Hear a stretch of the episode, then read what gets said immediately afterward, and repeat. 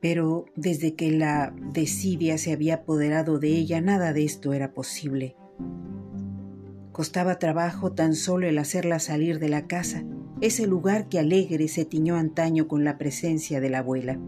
Por último, como olvidada y entre cartas de pagos y publicidad, estaba la carta de Yadira Pechewan, una amiga de la infancia, de esas que se dejan de ver pero que a pesar de la distancia están presentes en cada detalle de la vida de aquellas que consideran parte de su historia. Ella le volvía a preguntar por Anselmo. Igual le repetía hasta el cansancio que en artes de amores los elixires de su abuela serían una solución segura.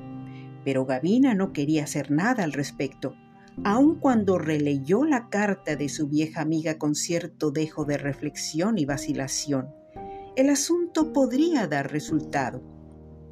Pero al final se quedaba con el pensamiento anterior.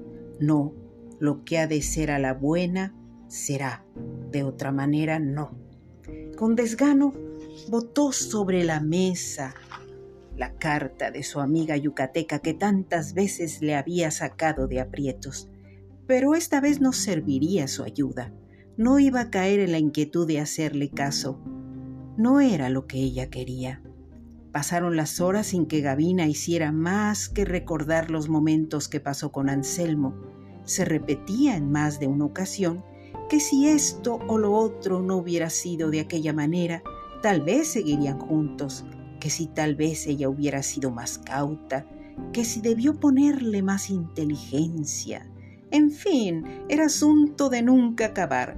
El tedio y el jarro de café con canela se calentaban con fuego bajito en el fogón, mientras las horas transcurrían sin que nada útil resultara de todo eso.